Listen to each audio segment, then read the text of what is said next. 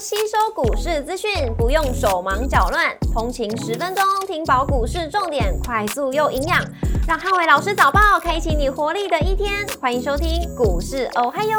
摩尔证券投顾林汉伟分析师，本公司经主管机关核准之营业执照字号为一百一十一年经管投顾新字第零一四号。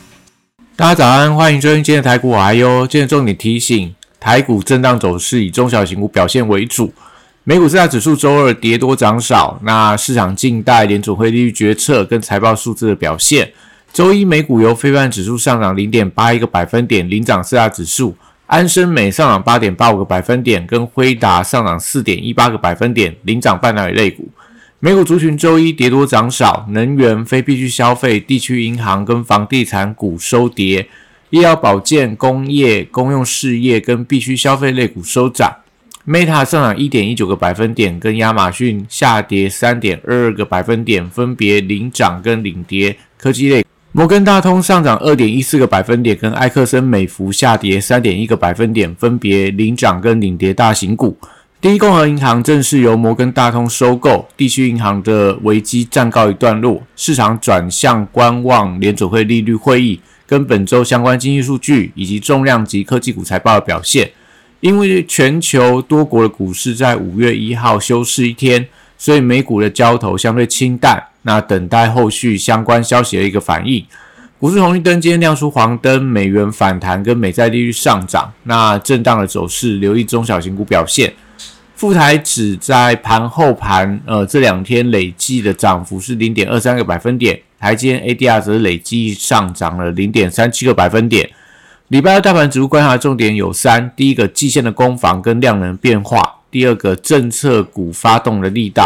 第三个，AI 题材股扩散的效益。礼拜二台股受惠廉价期间，国际股市回稳，所以盘中有挑战季线反压的机会。但能不能收盘站稳，还是要观察大型全指股买盘的强弱。那半导体的全指股因为多空分杂，所以搭配部分的法人还是在休假期间。所以量能相对比较清淡底下，我觉得礼拜二还是以中小型股的表现强于大型股的表现。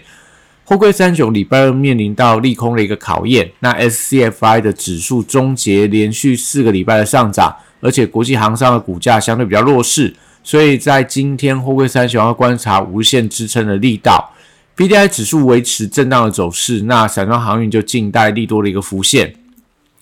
国际原料报价则是周一涨跌互见，那相关的报价股，我认为还是以整理居多。特用化学族群上个礼拜五出现了震荡的情况，所以连价之后不宜出现连续性的一个拉回。绿能族群则是礼拜二观察买盘的力道，重电、太阳能跟风电都受惠到缺电的议题。那随着气温的一个升温，应该会有表现的空间，所以静待整个资金的回流。如果最近有一些所谓的，拉回回测均线支撑的话，我觉得大家是可以进场去做一个低阶的动作。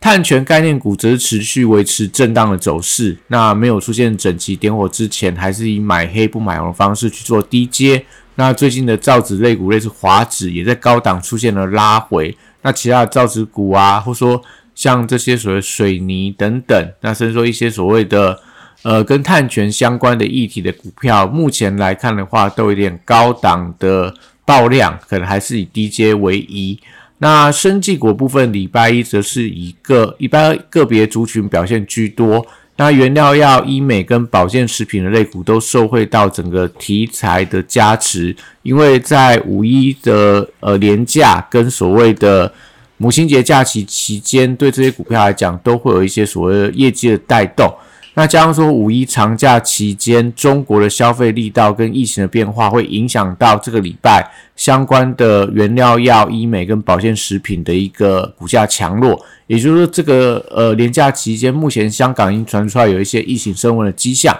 那中国的消费力道相当的强劲，所以对于这些医美跟保健食品，应该会有一些推升的效果。那原料则是以疫情的一个。变化当做所谓操作的一个关键。目前原料医美跟保健食品的股票都有法人买，那股价也都维持强势的表现。那另外受惠到嘉士达收购诺贝尔消息，所以药局通路股上个礼拜已经出现积极的表态。那我认为这个礼拜还是有一些续强的机会。指标股看到像在这个优胜、盛盛达、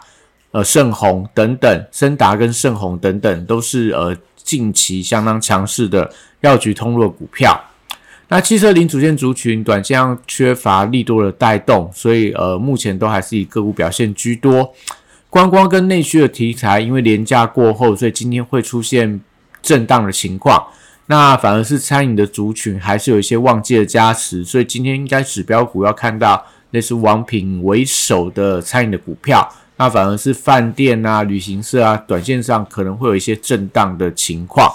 那另外在文创族群的部分，只是提前反映到旺季的题材，在六月份开始，国内外都有非常多演唱会即将要正式的举办。所以必应在今天盘面上，如果继续创下历史的新高的话，有机会启动整个文创族群的比价效应，像宽娱国际、那宽宏艺术，还有这个所谓的华研等等，都是看起来会有一些联动的关系。那军工股也受惠到美国军火商，因为五月一号提前抵台，所以五月三号呃正式参加台湾的国防论坛，短线上题材还在助攻底下。还是有一些续强的机会。那指标股就看无人机相关的航太科技股，从雷虎开始到祝融、宝一、丰达科、呃千富精密等等，都是重要的一些观察指标。礼拜二电子股则是观察成交的比重。那因为受惠到费半跟科技股转强，AI 题材的扩散，涨势扩散的话，就会有利人气的回流，也代表今天如果电子股成交比重能够来到六成以上的话。那可能整个电子族群它的一个活泼度跟攻击性相对会有一些增温的迹象。那高价股在短线上走势比较偏向震荡，在十千金还没有出现之前，还是以轮动居多。目前来看，可能创意是有机会回到千元以上的股票，但普瑞可能相对走势是比较偏弱的。台积电礼拜二，呃，在这个千金股部分可以留意到，在伺服器跟散热。呃，这两个族群礼拜二都还是有一些表现的空间。那因为这个法人近期对伺服器的股票，从呃伟影啊、伟创等等，都还是有一些在买方。那散热则是在旗红、双红、超重、建测等等，也可以看到头线的买盘，都还是有一些所谓去涨的空间。那记忆体跟 IC 设计则比较偏向走势震荡，因为记忆体受到美光股价转跌，那 IC 设计则是因为联发科的法说会利空，所以这些对于高价股来讲的话，都相对还是有一些压力存在。台积礼拜二则受制到实现的一个反压，所以短线上整个半导体族群、今年代工族群都是以整理居多。现在族群则是礼拜二观察它的反弹力道。那高价稀材因为法人筹码不一致。呃，目前投信是在买创意，但是对于这个所谓的呃利旺跟所谓的四星 KY 相对来看的话，并没有积极的买盘。那中低价的细资材则是观察智源跟具有的反弹力道强弱。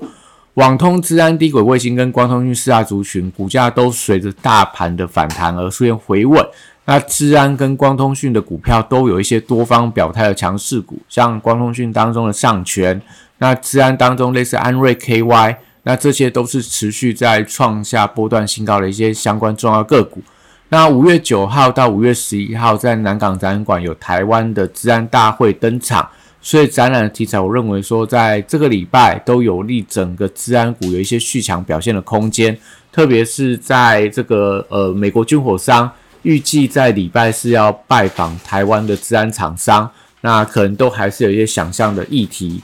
元宇宙族群短线上跌升，所以静待整个题材跟业绩公布之后，那大家再去做一个择机进场。近期元宇宙股票还是维持打底居多。AI 软体指标股上个礼拜整理之后，重新有一些发动的迹象。那像这个所谓的宏基资讯、智联服务等等，那跟深说像贝利、瑞阳这些股票又有一些重新转向的一个力道。那可以留意到这个法人在布局跟集团强势族群的一些续航的力道，像法人在买的类似这个零一麦达特这些比较低价的软体的股票，或者说在集团股但观察宏基集团、伟创集团这些相关的指标股，都能有没有一些所谓持续在创高的一个表现？游戏股则是在旺季题材持续增温的底下，开始出现一些创高的指标股，像大宇资。那观察一下买气能不能有一些往外扩散的一个情况。电商股则受惠到内需消费的题材。那六一八是上半年的电商旺季，搭配上短线上的母亲节消费力道，所以后续我觉得电商股都还是有一些补涨的空间。那指标股当然先看九一 A P P 到富邦美、网家，还有这个所谓美而快等等，有没有在这边有一些整齐创高的力道？那以上是今天的台股，我还有祝大家今天有美好顺心的一天。